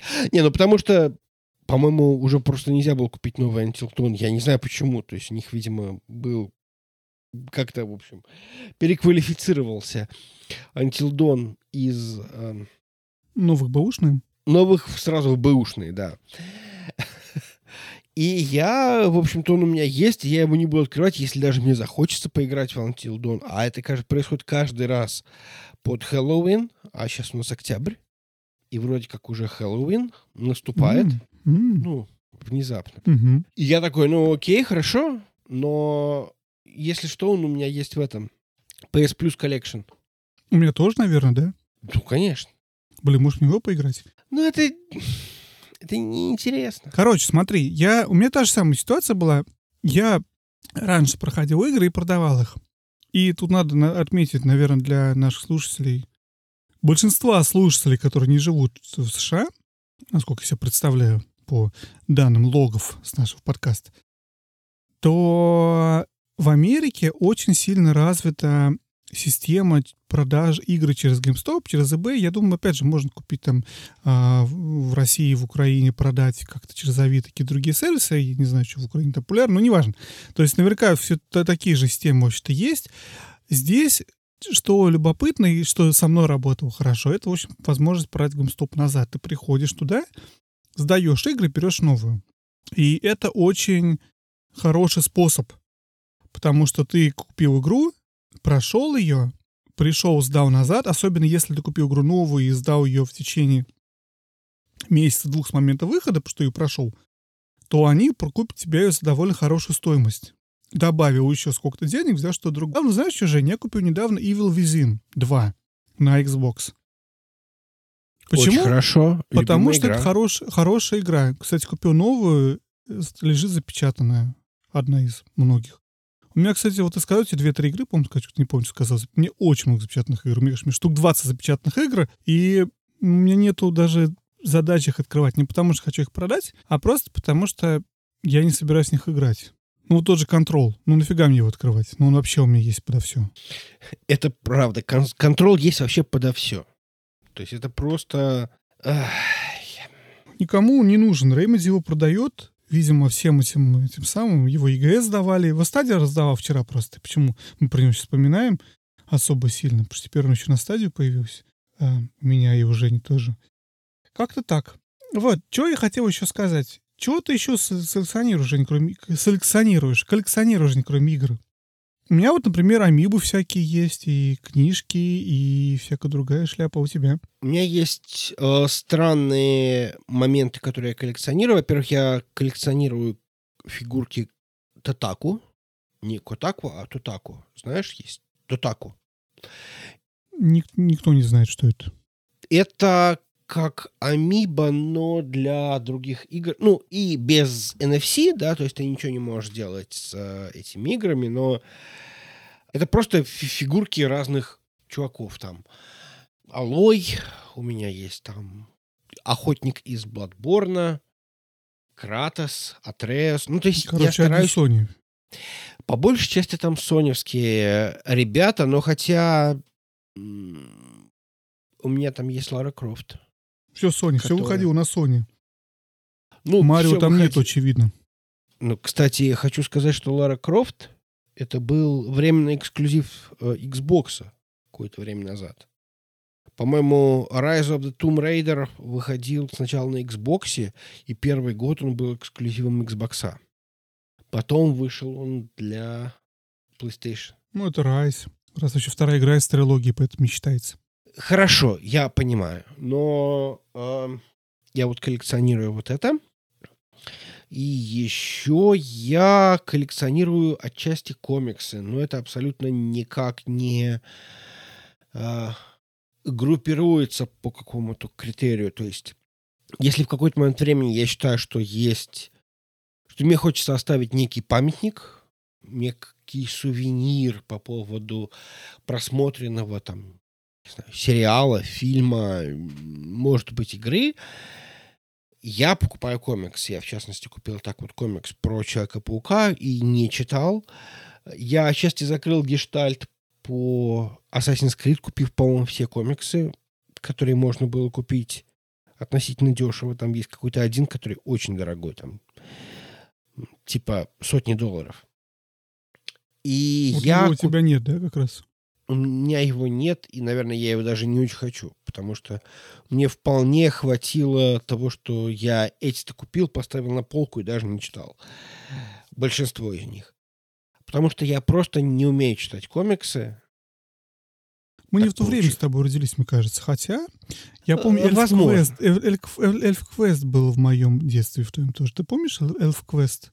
У меня не было его. Не знаю. Ой, не было. боже мой, Женечка. Не ходил в супермаркет Ракета, не покупал Эльф Квест издание Махаон. Ну, неважно. Продолжай. Так, комиксы. А вот я понимаю, потому что ты был, у тебя был не очень далеко до супермаркета «Ракета». А я жил в Октябрьском районе, и мне супермаркет «Ракета» был очень далеко.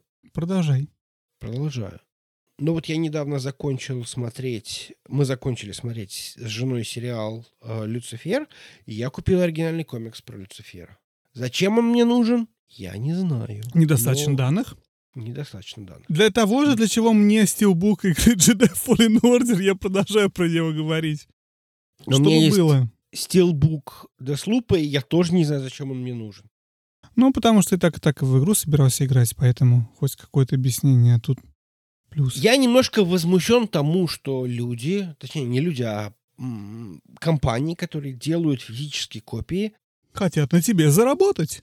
нет, ничего не вкладывают в эти физические А, копии. Да, То это, есть конечно, ты в грусть. большинстве случаев покупаешь коробочку, и ты ее открываешь в надежде, что там будет какой-нибудь вкладыш, там будет реклама следующей игры, там будет, не знаю, может быть что-то еще. Причем я понимаю, что вся эта макулатура, она не стоит ровным счетом ничего. Кстати, вообще неправда. Я с тобой согласился бы, но я недавно подписался на... Я свою коллекцию теперь веду в... э, Не, давай не так сделаем. Давай ты расскажешь сейчас про то, как тебе это не нравится, а я расскажу про свою коллекцию, где я ее веду.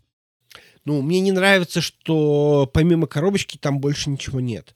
Причем самое забавное, что есть игры, которые я хо- хочу купить именно потому, что там в коробочке что-то есть. Например, я хочу купить Red Dead Redemption 2 именно в варианте, что там в коробке будет э, карта. Карта. Мгм. Карта, да, именно ради карты. Ну, это классные артефакты. Я... Есть компании, которые понимают, почему ты покупаешь диски. И Известно, что тот же самый а, CDPR, да? То есть у тебя количество всякой макулатуры в Сиберпанке превышает разумно. И это очень здорово, потому что это то, зачем мы покупаем физические носители. Да, да. И есть компании, тот же Limited Run, например, который вып- перевыпускает цифровые игры на физических носителях. Они всегда, насколько я знаю, всегда делают какие-то мануалы, что-то еще. И потому что, не потому что тебе нужен мануал от of Isaac или, я, я не знаю, от а, Divinity Original Sin 2. Binding of Isaac не они, по-моему, выпускали. Ну, неважно. А, а потому что это ты покупаешь Divinity Original Sin 2 на картридже, и покупаешь его в этом вот дорогом, богатом ам, комплекте. Мне кажется, крупные компании деле просто перешли сейчас с этого, они перешли на то, что они выпускают это некое коллекционное издание, и вот это вот некое коллекционное издание, оно у тебя будет содержать что-то там. Но при этом это что-то там, это не- вот эта макулатура, это фигурка, это стикеры, это еще что-то.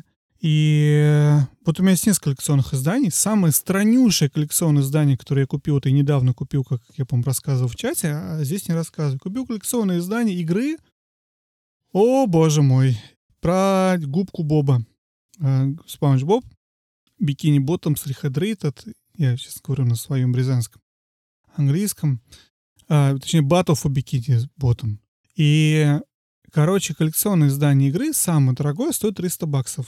Я помню, когда я подписан на, на Твиттер со скидками, и когда его цена на скидку упала до 150 баксов, я помню, я в чат писал о том, как это смешно, кто может вообще это купить. Когда цена упала еще сильнее, я это купил. Я очень сильно полюбил эту игру Хорошо, и да. решил, что я хочу обладать... Это огромнейшая коробка с тремя огромными, ну, относительно большими фигурками, с а, открытками, с пятью брелками, с стикерами, с носками. Это просто огромный-огромный-огромный пакет всего. И, ну, прикольно. Вот Ну- как ты думаешь, что я делаю сейчас? Я не знаю, не хочу знать. Да. А я вот тебе сейчас расскажу. Вот как мыслит Ты настоящий... покупаешь коллекционные издания? Нет, я не покупаю, я не покупаю коллекционные издания. Я почему-то решил, что мне нужен Metroid Samus Returns для 3DS. Очень мне хорошо. он нужен в физическом. Он я дорогой, нас- по-моему, очень, да? Он дорогой, поэтому я всячески настраиваю свой эм, бейс снайпер, eBay снайпер на предмет покупки этого, этой самой игры. Вот это, кстати, забавный артефакт. Хотел сказать про коллекционные издания, про то, что меня с ними проблема. Ну, два слова скажу. Когда ты начинаешь коллекционировать игры, ты начинаешь знать на них цены. Это правда, да. И это Да. очень любопытная вещь. Ты знаешь, что дорого, что дешево, сколько примерно стоит, потому что начинаешь мониторить эту вещь. А еще, когда ты, кстати, рассказывал про то, что бумажки ничего не стоят, ну, я хотел бы сказать, что это правда, но это неправда, потому что бумажки, мануалы, коробки от старых игр, все продается, все стоит денег, и от многих игр это стоит довольно большие деньги. И чем старее игра, тем дороже у тебя макулатура из нее. Я не это имею в виду. Я имею в виду, что вот эта вот вся полиграфия, она для, э, для производителя не стоит ровным счетом ни хрена. А, ну да, да, да, да, да, да, соглашусь, обычно нет. Короче, коллекционные издания. Моя проблема с ними, смотри, какая. Вот пришла, например, мне коллекционное издание моя Last of Us часть 2, которое я купил за большие деньги. Огромненькая коробка Огромная. С, с, с, с Элли, со всей ерундой.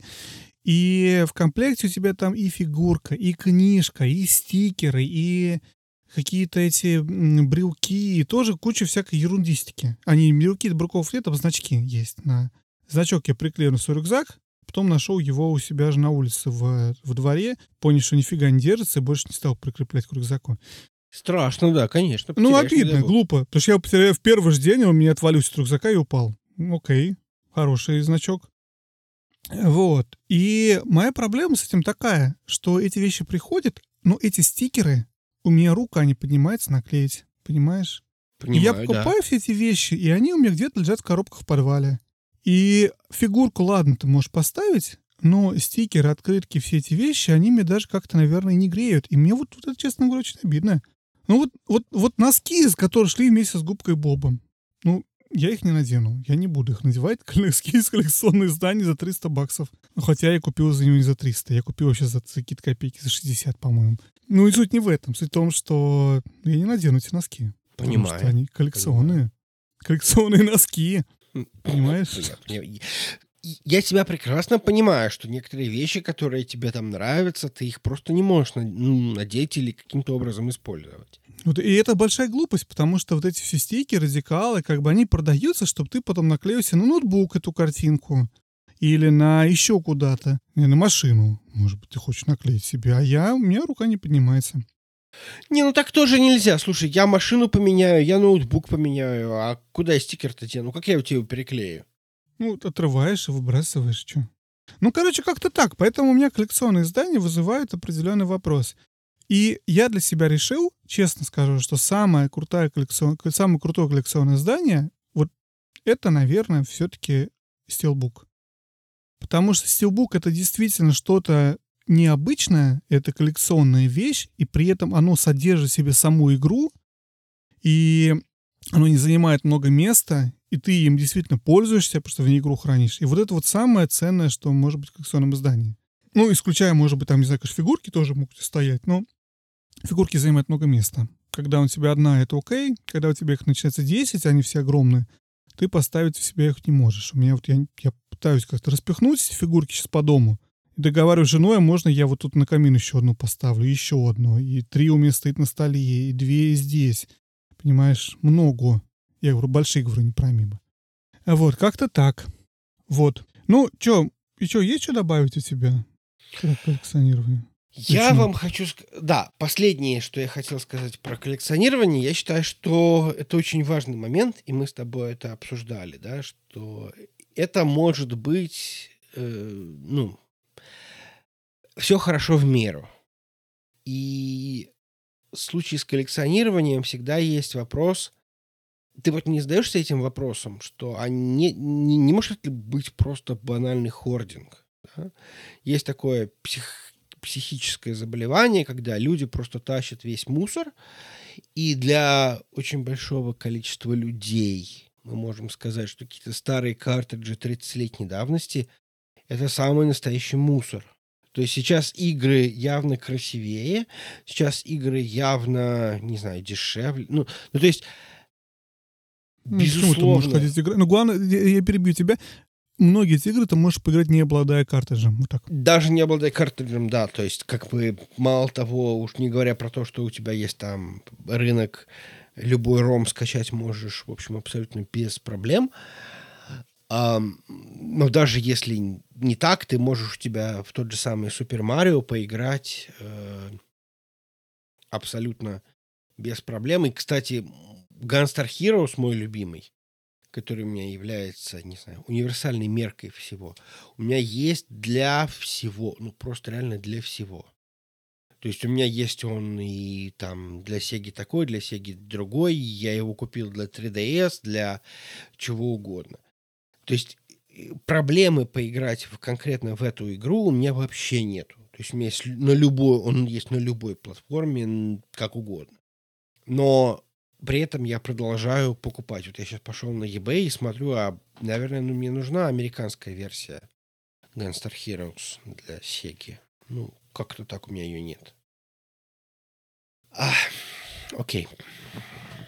А я, короче, что хочу сказать, что, во-первых, я начал вести список игр, которые я покупаю, чтобы, в общем, помнить, что у меня есть, в каком количестве, и там очень много игр, ну, в основном, конечно, цифровые, потому что это только физических у меня там 200 чем-то штук а, носителей, а там в цифре суммарно со всем, что бесплатно даю, там больше 2000 у меня получается игр различных. Очень много. Есть, есть во что поиграть, да?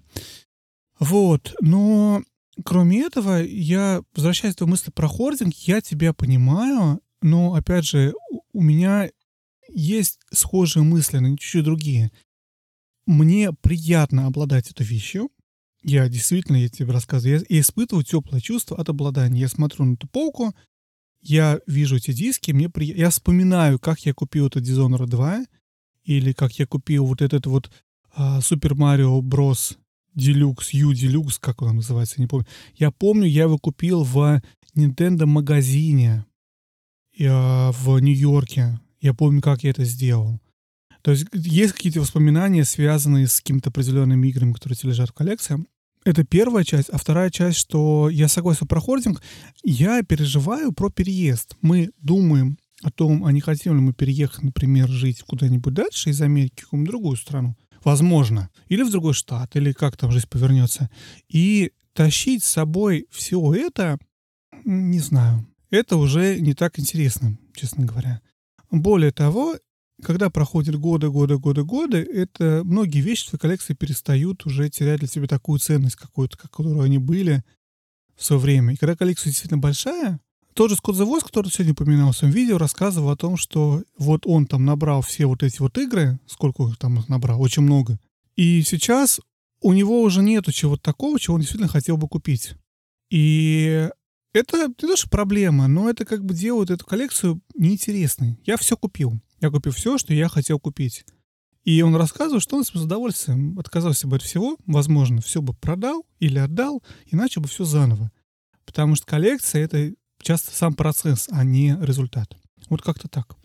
Это правда. Я еще, готовясь к выпуску, смотрел э, э, Metal Jesus, который как раз комментировал вот этот вот скандал с э, играми, и мне очень понравилась его позиция, что когда ну, он говорил о том, что его принцип жизни, когда все пошли налево, он пошел направо.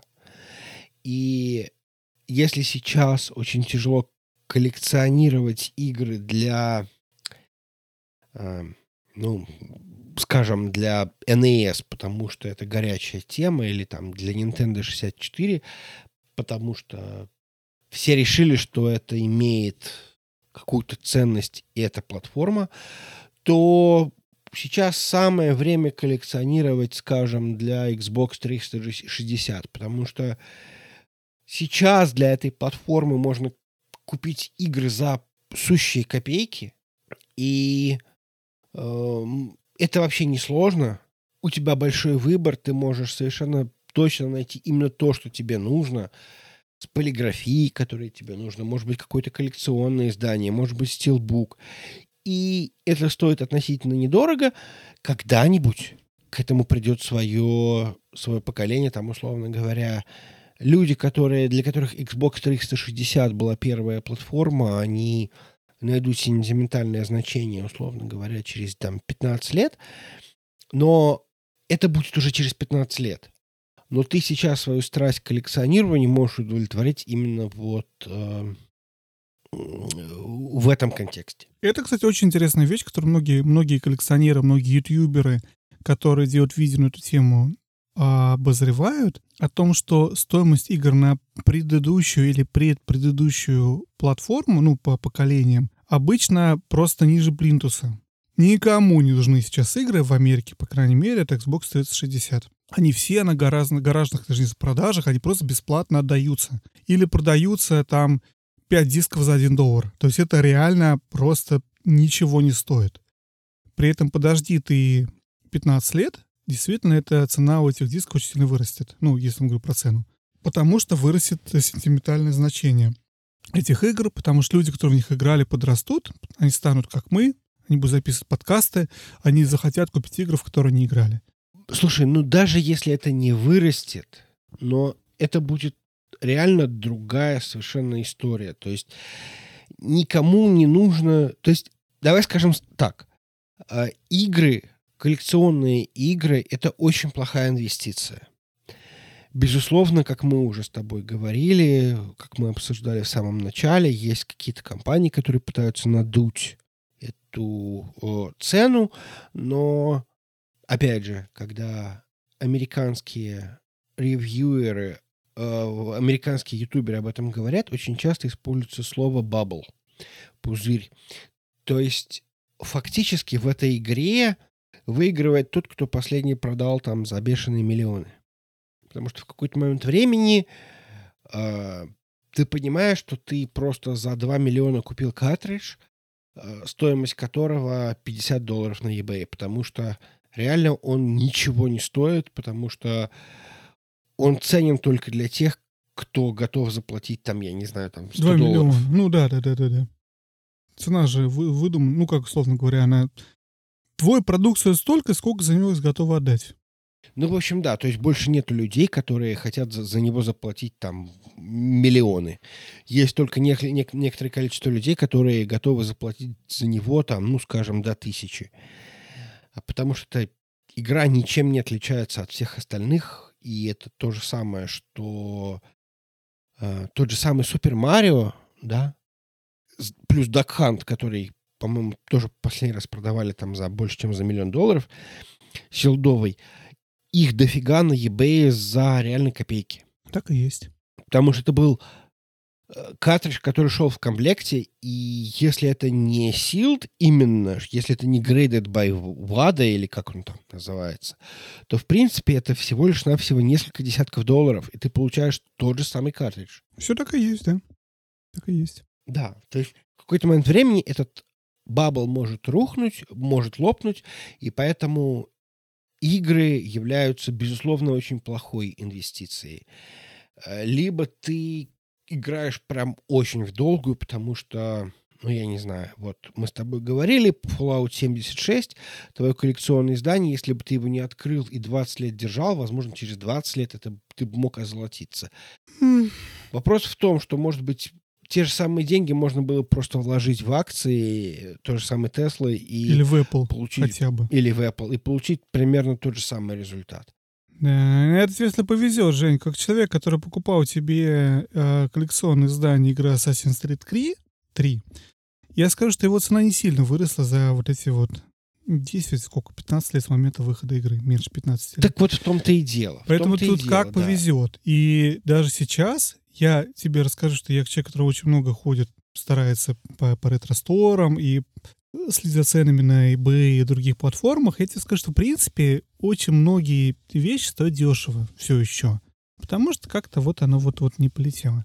Я, кстати, хотел, вот, знаешь, что еще тебе сказать про, про тему коллекционирования, стоимость, про то, что ты прав, что, возможно, в будущем вообще все это не будет так работать. Есть определенная, определенная вещь, связанная с эпохами, которые уже прошли и которые не вернутся. Что игры с Mega Drive, условного, и, или с, с Dendy, ты можешь в их на- настоящем виде поиграть только на этом Mega Drive или Dendy. Любой запуск на эмуляторе — это не то. Это не, не реальное, это другое, это все другое, понимаешь? И поэтому это обладает какой-то стоимостью.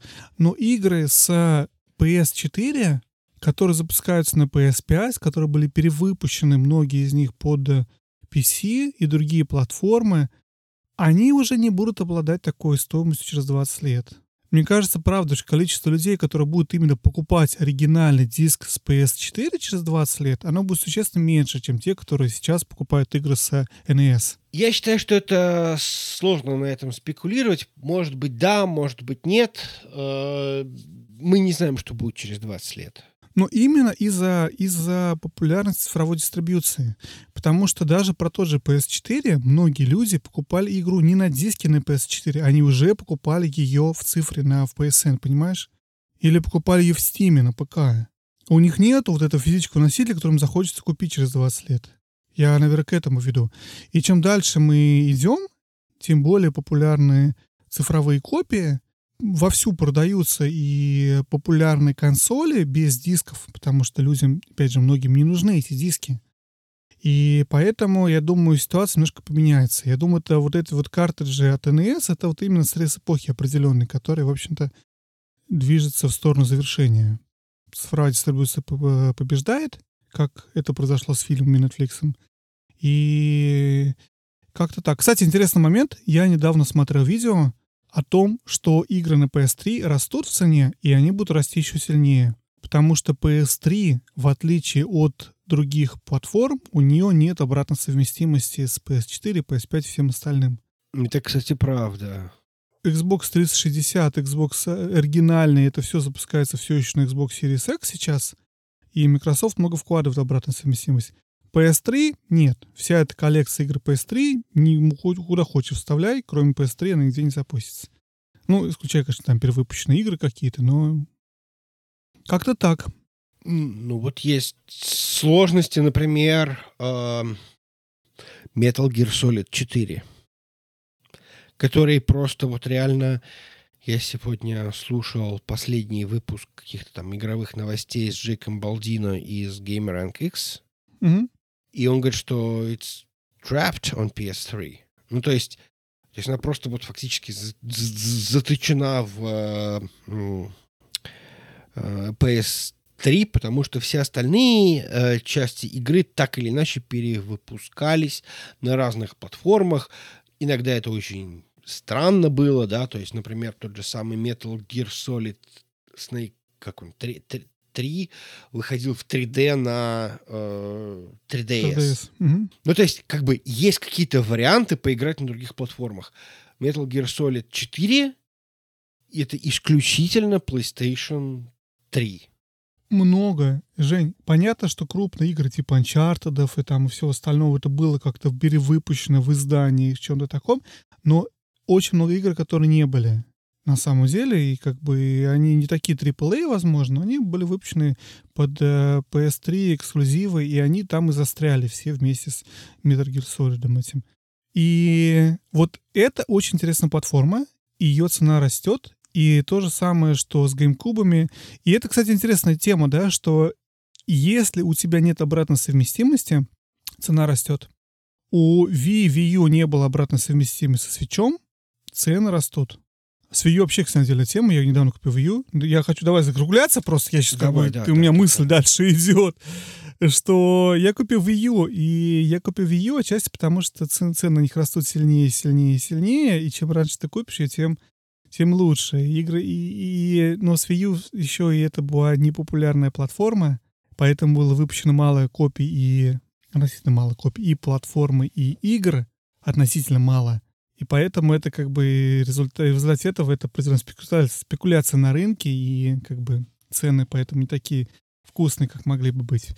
Но как-то так. Я так жалею, что я не купил. Вот помнишь, я тебе показывал этот на Facebook? Marketplace U за 90 долларов? Че, я его Ну, не купил. Его, конечно, уже нету. Ну, то есть, ну, Да, ой, не переживай, он тебе не нужен. возможно. Вот, ладно, давай, наверное, закругляться. Я думаю, вот что сделаем. Мы потом запишем отдельный выпуск, во что играли. Я расскажу про Wii U, про все... Я выписал все игры, в которые я играл за это время. Как всегда, Вадим выписал, выписал, Вадим. Это около 30 игр. Окей. Ты прям все про Есть все 30 причины, будешь почему их 30. Не, я расскажу, почему их 30, может, расскажу про парочку из них. Окей. Я расскажу про свои 10. Очень хорошо. Договорились. Давай вот что сделаем. Давай в следующий раз мы прям заранее дадим слово себе и слушателям. Мы не будем ждать еще один месяц. Мы постараемся выпуск выпустить даже быстрее, чем наши обычные две недели. Просто постараемся встретиться, записаться как можно раньше, чтобы как бы возместить ущерб слушателям, вызванный отсутствием наших голосов в эфире. Да, да. 66-й выпуск. О, ауч. А, нет, подожди, это 69-й ауч. 66-й Да, я вот я жду ауч. тебя с 69-м выпуском. Что ж ты будешь делать, Вадим? Ладно. Что-нибудь придумаю? Что-нибудь. Это на Хэллоуин как раз будет выпуск у нас? Нет. Я думаю, что до, шести- до Хэллоуина мы не успеем. А, Очень хорошо. но, возможно, это будет наш не юбилейный, как это сказать, трехлетний выпуск. Я надеюсь, что будет юбилейный, потому что юбилейный у нас аж через много, по-моему, мы в конце же октября начали писаться, да? Если не в ноябре. Вот, а я хочу записаться через неделю в идеале. Да, да, да, да, да. Я понимаю. Так что вот. Ладно, большое спасибо тебе, Женя, что пообсудил со мной коллекции, коллекции, коллекционные игры и все, всю эту ситуацию на этом вопросе. Было интересно поболтать на тему, которая мне очень близка, но которую мы что-то никогда вообще как-то особо не обсуждали. Ну, мы никогда не обсуждали. Мы этого касались, да, то есть, но э, как мы с тобой опять же говорим, что э, меня мама моя проверяла, да, это не хординг, это, это коллекционирование. Да. Это не бэклог депрессия, это, это не бэклог, это коллекция, да, то есть это вот все, все эти Да. вещи. Ну, кстати, я вообще не отношусь к этому как бэклогу. Вот серьезно, я в какой-то момент, ты это сам сказал, помнишь, в выпуске, когда мы обсуждали, как бороться с бэклог депрессией, что воспринимать как, как коллекцию. Я just let it go, и все, у меня с тех пор коллекция, я вообще не парюсь. Да, Все покупаю в согласен.